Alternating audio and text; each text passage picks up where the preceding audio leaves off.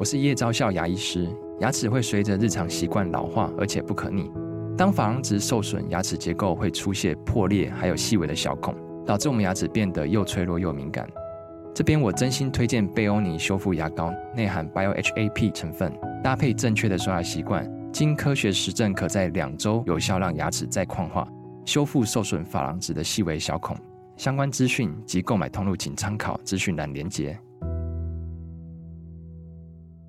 无论头发的发量是多或少，不论你的发型是什么，事实上，头发对我们来说真的非常的重要。它可以展现我们优雅自信的样子。一般人啊，都以为是透过镜子来看看自己的状态，但其实啊，其他人都是看到你正面以外的面貌，也就是看你的侧影跟你的背影居多。所谓的侧脸啊，几乎都是头发。那么至于是背影的话，也百分之百是头发。从这个论述，你就可以知道头发。非常的重要，也就是你给别人的第一个印象。听完这一次的诠释重点，你将会学会怎么样好好的善待你的头发。有几件关键的小事一定要留意：第一，如何找到适合自己的发型设计师；第二，要怎么洗头，以及选择适合自己性别的洗发精；第三，为什么头发适合用轻巧的吹风机。One, two, three, hit it. 吴若全，全是重点，不啰嗦，少废话，只讲重点。我是吴若全，欢迎来到全是重点啊！诶，过去有一句广告词说：“烫发像恋爱。”其实啊。减法也像恋爱，越期待越容易受伤害。一定要用对方法来善待我们的头发，才能够让工作和感情都一路发哈。好，头发真的是非常的重要哈。每个人不论你的发量是多或少，不论你现在留的发型是什么啊，我们都会发现，其实头发啊，不只代表我们一个人人的身体的。健康的状况也是啊，我们给别人的第一印象哦。通常我们都以为透过镜子来检视自己的状态是一种正确的方法哦，但其实啊，透过镜子，你大部分只看到你的正面而已。那么其他人啊，其实几乎都是在看到你正面以外的面貌，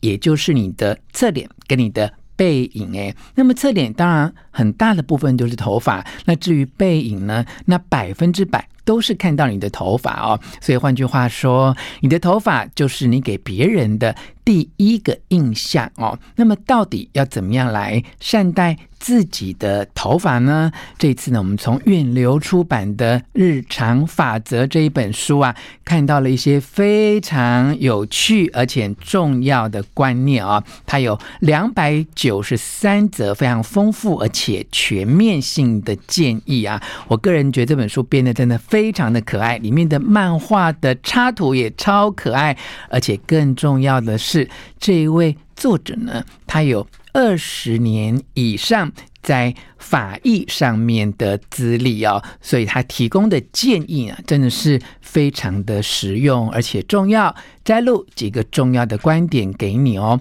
第一个观点是，那么到底怎么样可以找到适合自己的发型设计师？我不晓得你现在剪头发是在哪里剪哦。前一阵子呢，我看到网络上面有一则。贴文在讨论为什么这么多人啊会喜欢去百元剪发？那么网友大致的意见就是，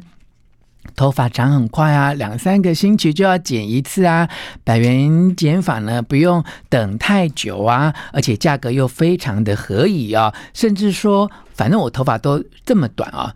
随便找谁剪都一样。诶，这一些真的都是我们台湾呐、啊、大街小巷啊，百元剪发。非常受欢迎的原因，但事实上哦，诶，剪短发是不是真的可以比较诶轻轻菜菜，比较随意一点呢？那倒不见得哦。如果你要找适合自己的发型设计师啊，这本书《日常法则》的作者建议你啊，一定要参考这一位发型设计师他在剪短发的时候，他的短发的作品如何啊？因为他认为剪短发是最容易显示或考验出发型设计师功力的一种发型。哎，这一点啊，我倒是深有体会哦。我的头发通常都剪很短，但过去这几年来，也曾经因为非常流行所谓的英式油头啊，我也稍微曾经留长一点过。现在呢，慢慢接近了夏天，我的头发又剪得特别的短，我就发觉啊，这次的发型设计师在剪我的短发的时候，是过去在剪我稍微长一点的发型的时候，花了一点五倍。到两倍的时间哦，我就从这个过程当中发现，他很细心的修剪打薄哦，就发现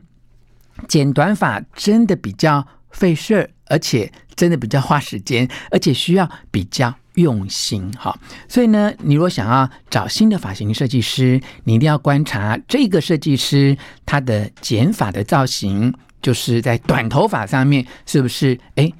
真的功力不错的第一个指标啊，第二个指标呢，你可以透过朋友的介绍，好，但特别提醒哦，你如果是经由朋友的介绍去找到这位发型设计师的话，那么你一坐下来跟他讨论你要怎么剪头发的时候，一定要告诉他说，我是哪一个朋友某某人介绍来的，因为这个发型设计师他会。特别的用心帮你处理，因为毕竟是朋友介绍，诶，三方面都不能丢脸啦。那如果呢，你其实哦是在网络上面，或者是在街头外面，诶，看到这个发廊的一些广告啊等等，而自己呢就是 walk in 走进来就找发型设计师来帮你剪头发的时候，你一定要坐下来跟他有。充分的讨论啊，因为这个讨论啊，呃，将会决定你等一下离开这个发廊的时候，你是不是对你的头发满意。千万不要一坐下来就说随便啦、我没意见呐、啊，你看看怎么剪好呢？其实千万不要客气啊，因为很多人，包括我自己在内哦，有时候觉得。坐在那椅子上啊，要跟发型设计师啊来讨论自己的头发要怎么剪，说，哎，好像有时候有一点尴尬，又好多事情难以启齿，有时候又不知道到底怎么表达自己的需要。那这些呢，都是需要练习啊。你可以从网络啊找到一些诶相关的发型的图片，跟你的发型设计师来参考，这个发型适合不适合你。那么剪完烫完之后怎么整理？它适不适合你现在的家庭工作的状况？你有没有办法花那么多时间来照顾你剪完头发之后的发型？这些都是要特别留意的啊。好，第二个很有趣也很实用的重点是你到底该怎么洗头，以及。怎么选适合自己性别的洗发精？我们先从洗头开始分享啊、很多人在讨论说，我到底应该是先洗身体还是先洗头啊？好，那么标准答案是应该要先洗头哦，因为呢，洗完头发之后，有时候你的油脂啊或一些。呃，少部分残余的洗发精啊，它也会顺着发梢流下来哦，所以你先洗完头再冲身体，比较容易把全身都洗得很干净。如果你先洗身体再洗头呢，那么很多人会出现这个现象，就是在后颈以及肩膀上面哦，常常会有一些毛细孔的阻塞，也就是被一些油脂或残余的洗发精阻塞，所以一定要先洗头发。再洗身体啊，好，那么洗完头之后呢，一定要记得啊，要以吹风机把头发吹干，绝对不要用毛巾包起来，也不要像。有些运动员呢、就把毛巾跟头发哈，呃，想要把它快速的弄干，就把它拎在一起，然后扭转啊。其实这对头发是非常有伤害性的。那么至于啊，怎么样选择适合自己性别的洗发精呢？哇，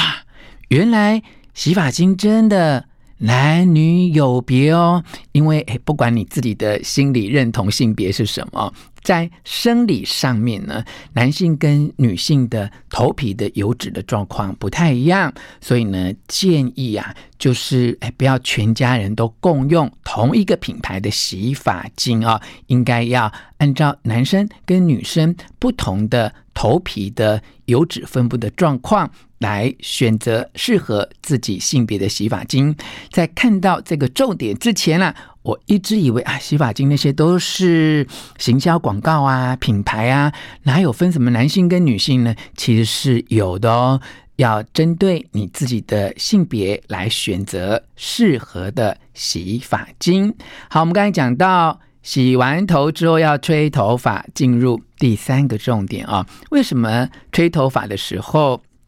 适合选用轻巧的吹风机啊，以前我们都觉得说，哇，那个巨大的，看起来很有分量，功能性很高的吹风机，应该是很专业而且很厉害吧？但事实上相反。哦，因为太厉害的、太大了或太重的吹风机啊，你拿在手上就很容易让你的手腕跟手臂都觉得非常的重，而且疲惫，你就没有办法很顺利、轻巧的去操作你的吹风机。到最后，你可能在头发吹整的时候呢，诶，也许它的受风的。方向或面积不够均匀，或没有办法按照你的需要去吹整出你的头发想要的角度哦，所以要建议你尽量选轻巧的吹风机。另外一个小小的重点哦，就是现在的吹风机它的出风口都有一个扁扁的造型哦，诶，是要帮你集中这个吹风机的